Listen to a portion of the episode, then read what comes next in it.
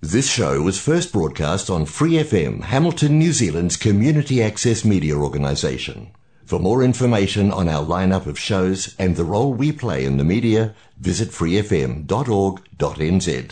Flat Out Whānau, you're with Lady H, host of Flat Out Pride on your Free FM dial. If you're a Waikato local with an idea for your own show, Free FM would love to hear from you. Check out our website, freefm.org.nz, or find Free FM on Facebook and get in touch. De mujer a mujer, juntas somos más fuertes. De mujer a mujer, juntas somos más fuertes. De mujer a mujer, juntas somos más fuertes. De mujer a mujer, juntas somos más fuertes. De mujer a mujer, juntas somos más fuertes. De mujer a mujer, juntas somos más fuertes. De mujer a mujer, juntas somos más fuertes. Puedo ser tu hermana, tu hija, Tamara, Pamela o Valentina. Yo puedo ser tu gran amiga, incluso tu compañera de vida. Yo puedo ser tu gran aliada, la que aconseja y la que apaña. Yo puedo ser cualquiera de todos, depende de cómo tú me apodas. Pero no voy a ser la que obedece porque mi cuerpo me pertenece. Yo decido de mi tiempo, como quiero y donde quiero. Independiente yo nací, independiente decidí. Yo no camino detrás de ti, yo camino de la para aquí. Hola chicas, bienvenidas de nuevo a nuestro programa de Mujer a Mujer. Yo soy Angie León. Yo, Sofía Villegas. Y yo, Juliana Salazar. Y juntas conformamos el equipo de Mujer a Mujer. Que cada semana habla de temas de la historia y de la actualidad. Todo con un enfoque hacia la mujer. Este será un programa para generar conciencia, empatía, apoyo y sororidad. Les recordamos que nos pueden encontrar en Facebook e Instagram como arroba de mujer a mujer en Z. Así que bienvenidas y empezamos.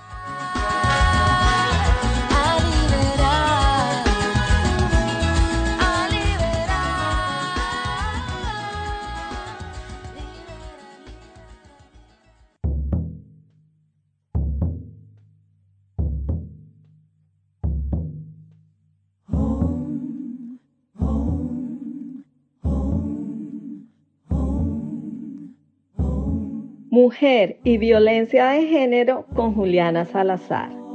Que tiemble el Estado, los cielos, las calles, que tiemble los jueces y los judiciales. Hoy a las mujeres nos quitan la calma, nos sembraron miedo, nos crecieron alas.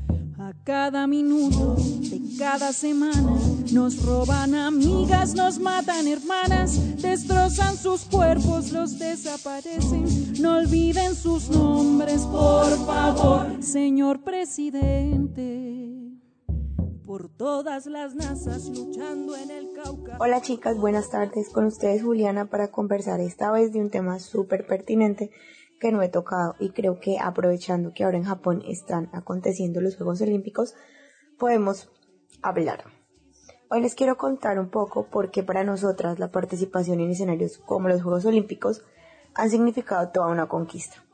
Voy a empezar mencionando que en la Grecia antigua, donde nacieron los Juegos Olímpicos, las mujeres tenían totalmente prohibida la participación.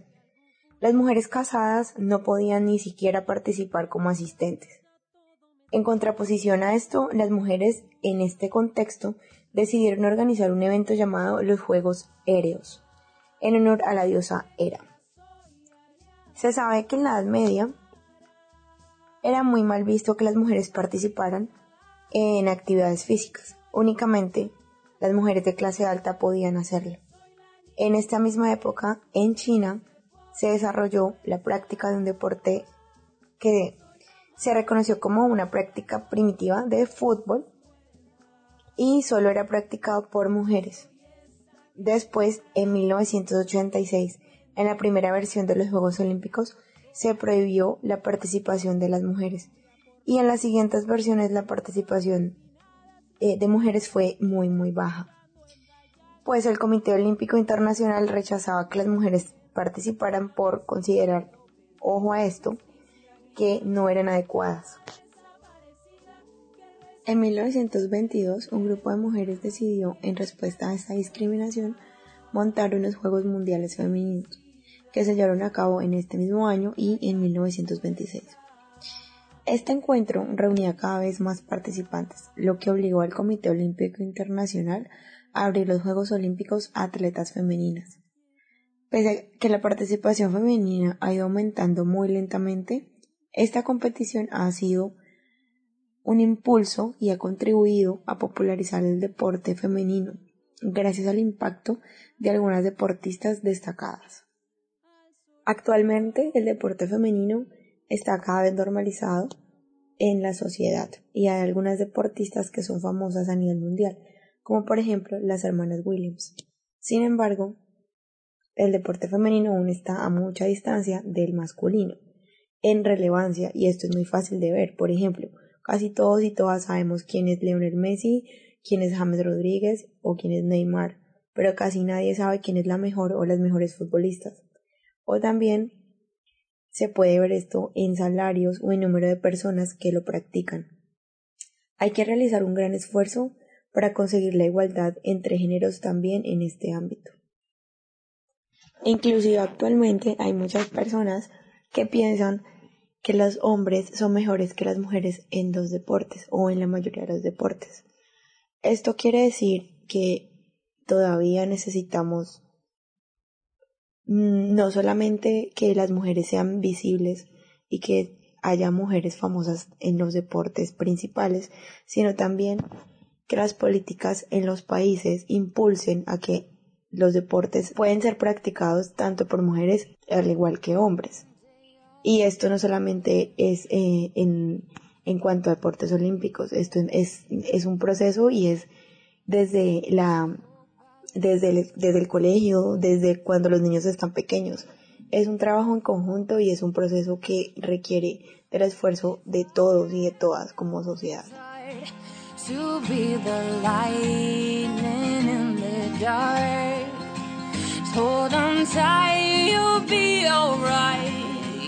Know it's time. Here comes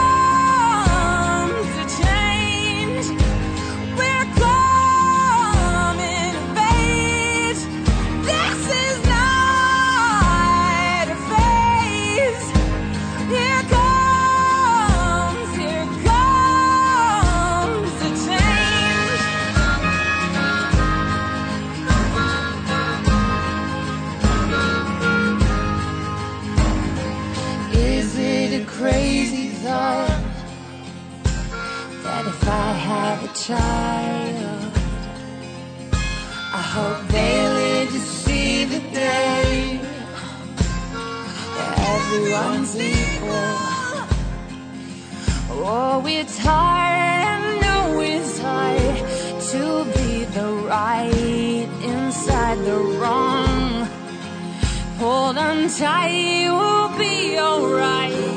You know it's time.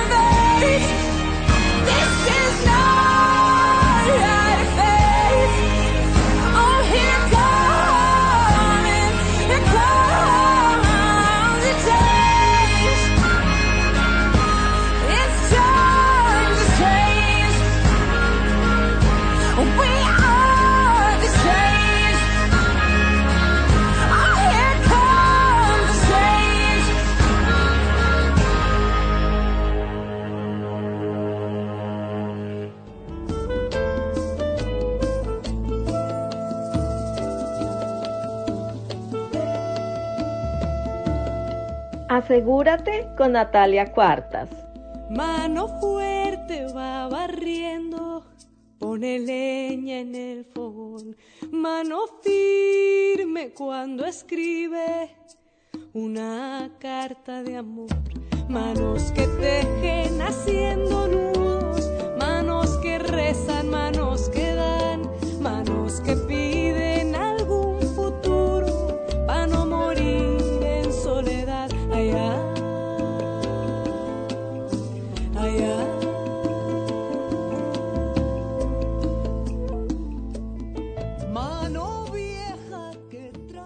Un saludo a todas las mujeres que nos escuchan. Les habla Natalia Cuartas y hoy las acompaño nuevamente con Asegúrate, una sección para hablar de cómo estar más seguras en nuestras redes sociales, teléfonos, correos electrónicos y computadoras. Hace unos días muchas se pudieron dar cuenta de un caso de secuestro de cuentas que se dio en Estados Unidos y terminó afectando a más de 300 empresas. Este secuestro de cuentas se conoce como ransomware o cibersecuestro, que es una práctica en la, que los, en la cual los hackers se apoderan de las cuentas de una empresa o una persona y no la devuelven hasta que no se pague una determinada cantidad de dinero. En este caso, la, la cuenta la hacen en bitcoins. Luego del pago, desbloquean las cuentas o los sistemas que estaban secuestrados. Por eso hoy vengo a hablarles de este tipo de ataques porque a pesar de que estas acciones casi siempre van dirigidas a las empresas o a grandes compañías, cualquiera de nosotras podría ser víctima de este tipo de delitos. Por eso es necesario saber cómo prevenir estos ataques, ya sea para sus dispositivos personales o para sus empresas si, cuentan con ellas. Muchas de estas recomendaciones las he repetido en programas anteriores, pero les recuerdo de nuevo porque siempre es mejor estar preparadas y evitar ser víctimas de cualquiera de este tipo de delitos. Lo primero, y aunque va a sonar un poco básico, es tener un buen antivirus en sus dispositivos, ya que estos permiten identificar si hay un virus en el sistema y tomar las acciones al respecto. Esto incluye tener las últimas actualizaciones del antivirus. En cuanto a actualizaciones, recuerden también actualizar las aplicaciones que tengan instaladas y las del sistema operativo de sus computadoras. Y quizás lo más importante, como lo recuerdan los expertos de Kaspersky, es evitar abrir correos extraños o de cuentas desconocidas. Muchos de los virus, ataques y hackeos de las cuentas ocurren al abrir correos ele electrónicos, dar clic en sus enlaces o descargar los archivos adjuntos. Si no conocen el destinatario y si no tienen cuentas con las entidades de las cuales les están enviando el correo o si no han enviado paquetes de mensajería, por ejemplo, y les envían correos diciendo que tienen paquetes pendientes o si ven un correo extraño, eviten abrir esos mensajes y si por alguna razón lo abren, como ya les dije, no le den clic a los enlaces ni abran los archivos adjuntos. Si ven un correo que puede parecer real, pero siguen teniendo dudas, revisen la dirección del correo electrónico. De nuevo, no descarguen los archivos hasta que puedan confirmar que el destinatario realmente les haya enviado esa información. Esto es importante tenerlo presente porque los hackers, cuando tienen una víctima en la mira, buscan toda la información posible de esa persona para poder enviar mensajes que sean los más parecidos con la realidad y así engañar a las víctimas. También eviten dar clic en las ventanas emergentes cuando visitan algunas páginas web no tan seguras. La mayoría de estas ventanas con un contenido un poco extraño o en otro idioma puede ser un virus o un link ficticio que puede llevar a que hackeen sus cuentas. Tengan también siempre presente hacer una copia de seguridad de los archivos más importantes o en general de todos sus archivos, ya que esto lo que hará es que tengan protegida su información o en que en caso de que los datos sean secuestrados ustedes puedan tener la copia y no acceder al chantaje ni a, las, ni a las peticiones del secuestro de la cuenta. Y aunque suene como un consejo de hace varios años, no utilicen las USBs que no conozcan o que no hayan desinfectado antes pero sobre todo no tomen las USBs que se encuentren en la calle, pues muchas veces los delincuentes usan estos métodos para tomar víctimas al azar. Si llega de pronto uno a ser víctima de un ataque de este tipo, es importante hacer la denuncia y buscar la ayuda de un experto que pueda intentar localizar el daño o que pueda dejar el dispositivo en ceros como si estuviera recién comprado para que el atacante se quede sin acceso a la información y se pueda eliminar el ransomware. Recuerden que para denunciar este tipo de delitos pueden acudir a las unidades de policía cibernética en sus países o a la fiscalía. En Nueva Zelanda pueden contactar a CERT New Zealand. La página es www.cert.gov.nz. Bueno, las espero en un próximo capítulo y recuerden que si quieren conocer más sobre un tema no duden en escribirnos en nuestra página web o nuestras redes sociales. Recuerden, si son víctimas de algún tipo de delito en línea, denuncien. No es su culpa, no se queden calladas.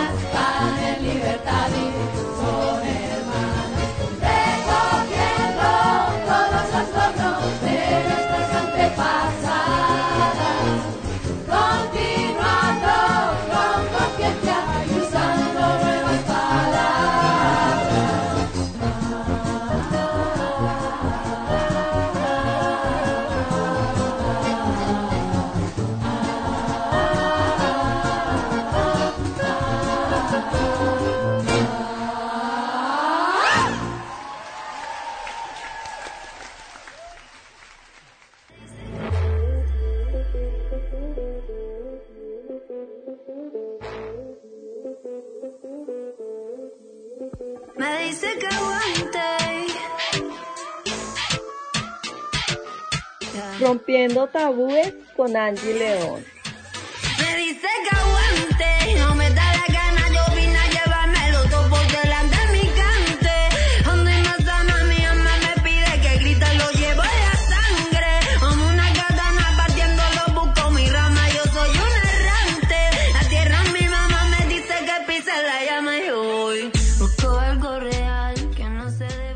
Hola chicas, bienvenidas una vez más a nuestra sección de Rompiendo Tabúes. La saluda Angie León. Ha pasado un tiempo desde nuestra última sección y me gustaría recordarles el tema del que empezamos a hablar, el racismo a la inversa. Hablamos de las circunstancias en las que se da el racismo, razón por la cual el racismo a la inversa no existe, y hablamos de la doble discriminación a las mujeres racializadas. Hoy les quiero hablar sobre la xenofobia, que también es diferente al racismo y de las que somos víctimas muchas de las personas que decidimos migrar de nuestros países de origen. La xenofobia es, de manera concreta, el rechazo a las personas extranjeras, que no necesariamente está relacionado con las razas, sino con el simple hecho de que una persona no sea de la misma nacionalidad. Esto es claramente muy diferente al racismo, como lo expliqué la última vez. El racismo es un fenómeno social y una ideología que defiende la superioridad de una raza sobre otra. Las personas migrantes probablemente podemos contar varias historias sobre xenofobia y racismo. Yo personalmente tuve que vivir una situación muy incómoda, eh, que la veo más relacionada con el racismo que con la xenofobia, y pasó hace algunos años aquí en Nueva Zelanda.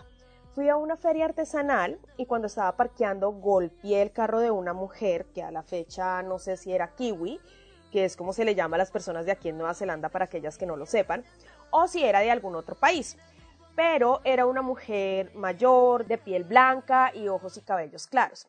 Yo me bajé del carro súper apenada por haberla chocado y lo primero que hice fue pedirle disculpas. Sin embargo, ella estaba muy alterada, así que yo me empecé a sentir un poco intimidada con todas las cosas que ella me decía. Eh, yo soy una mujer de piel, cabello y ojos oscuros y en esa época tenía unas trenzas africanas que me había hecho una querida amiga. El caso es que en una de esas la mujer me dice de forma despectiva, ¿de dónde eres? Yo le respondí pues que no venía a cuento, entonces ella me dijo, ¿cómo eres de Brasil? Yo le dije que no pensaba decirle cuál era mi nacionalidad. Ante esto la mujer me miró de pies a cabeza y me dijo de forma muy irónica, no, pues serás kiwi. Mi única reacción en ese momento fue reírme también de forma irónica, pero después me sentí fatal y lloré mucho. Eh, no me sentí mal por mi físico porque lo amo y me amo como soy, pero me sentí invadida porque además la mujer me grabó y tomó fotos como si me fuera a escapar, me sentí discriminada, me trató como una delincuente aun cuando me bajé del carro para hablar con ella y yo me pregunto si ella habría actuado igual frente a un hombre o frente a una mujer de piel blanca y ojos claros. Probablemente no. Pero lamentablemente las mujeres racializadas tenemos que vivir con este tipo de situaciones y aún más cuando no nos encontramos en nuestros países. También tengo amigas y conocidas que me han contado casos donde se enfrentan a comentarios incómodos, misóginos y discriminatorios por parte de sus compañeros de trabajo, no solo por ser mujeres, sino por ser mujeres provenientes de otros países. Y a pesar de que la mayoría de las personas en Nueva Zelanda son muy humanas y amables, esto no impide que nos encontremos de frente con el racismo y la xenofobia. Y en pleno siglo XXI aún tenemos que trabajar activamente en la eliminación del racismo y la xenofobia.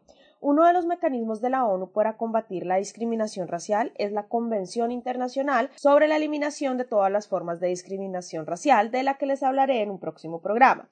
Además, el 21 de marzo fue declarado el Día Internacional de la Eliminación de la Discriminación Racial como una forma de concientización y conmemoración de la matanza a manos de la policía ocurrida en 1960 contra unos manifestantes pacíficos que protestaban en contra de la segregación racial en Sudáfrica. Pero bueno, chicas, hasta aquí ha llegado la sección de Rompiendo Tabúes. Si te gustaría contarnos alguna experiencia que hayas vivido relacionadas con el racismo o la xenofobia, escríbenos por Facebook o Instagram a arroba de mujer a mujer NZ o a nuestro WhatsApp 020 4021 5121 con el indicativo más 64 si estás fuera de Nueva Zelanda.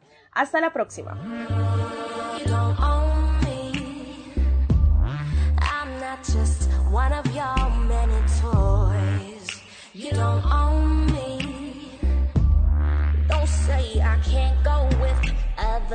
Empoderamiento sexual con Sofía Villegas.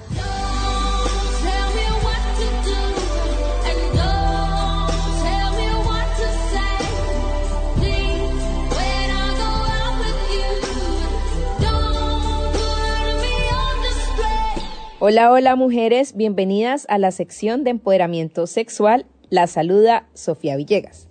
Voy a hacer un recorderis de los temas que estamos tratando últimamente para que las oyentes que llegaron nuevas se sintonicen. El tema que estamos tratando en este periodo, la menstruación. Y con la menstruación vienen unos subtopics que son importantes que tengamos claros para poder entender el por qué es importante tener una regulación al momento de decidir la práctica de la anticoncepción natural.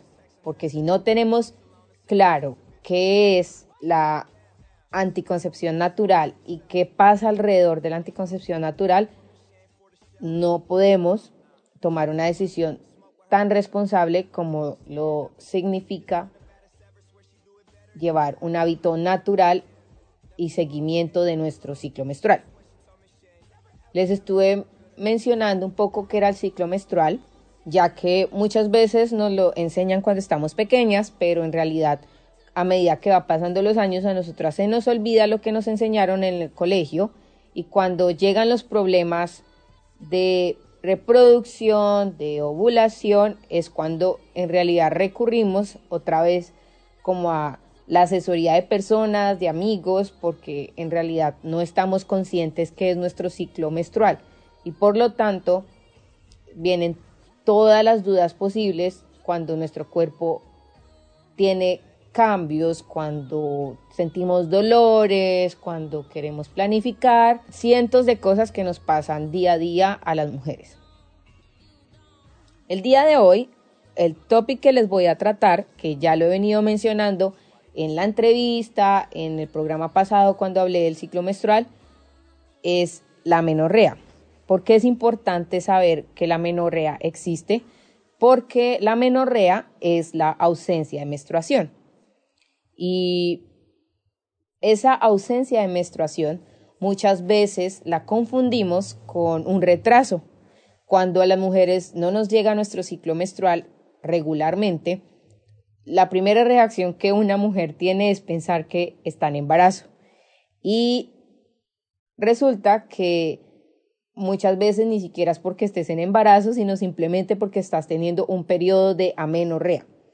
La amenorrea puede ser en uno o varios periodos consecutivos del ciclo menstrual. Hay varias amenorreas, que es la primaria y la secundaria.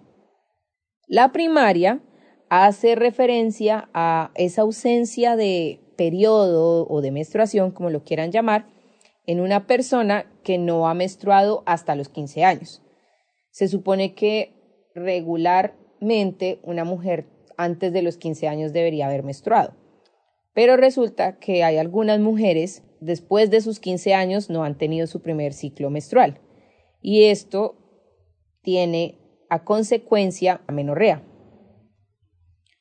Causas que pasan de la menorrea primaria se deben a los cambios bruscos o niveles hormonales y problemas anatómicos que van conjunto a eso. Y esto se llama amenorrea primaria. La amenorrea secundaria es esa ausencia de tres o más periodos seguidos en una persona que ha menstruado previamente. Cuando las mujeres no están embarazadas, se viene la menorrea como un síndrome hormonal al cual tenemos que darle seguimiento. Al igual que los animalitos, eh, las mujeres también tenemos ciertos síntomas cuando sufrimos de amenorrea. Por ejemplo, secreción de leche por el pezón, eso pasa mucho en, en las mamas de los animales. A las mujeres también nos produce lo mismo. Eh, cuando tenemos mucho dolor de cabeza, tenemos cambios de la visión, tenemos, presenciamos mucho vello facial, dolor pélvico, acné, pérdida de nuestro cabello. Esos son algunos síntomas que están relacionados con la menorrea. Lo de el ciclo menstrual y, y el pensar que estamos embarazadas, pero no lo es, eh, pasa mucho en la jerga común de nosotras y resulta que es importante entender todos estos conceptos para sí mismo entender qué es lo que nuestro cuerpo nos está diciendo en estos momentos. La próxima semana voy a seguirles hablando un poco más de la menorrea. Les mando un abrazo sororo. Gracias por acompañarnos el día de hoy. Las esperamos la próxima semana con más temas y recomendados aquí en De Mujer a Mujer. No olviden seguirnos en Facebook e Instagram en arroba de Mujer a Mujer NZ. Hasta la próxima. For more episodes, use the accessmedia.nz app for iOS and Android devices, or subscribe to this podcast via Spotify, iHeartRadio, or Apple Podcasts. This Free FM podcast was brought to you with support from New Zealand On Air.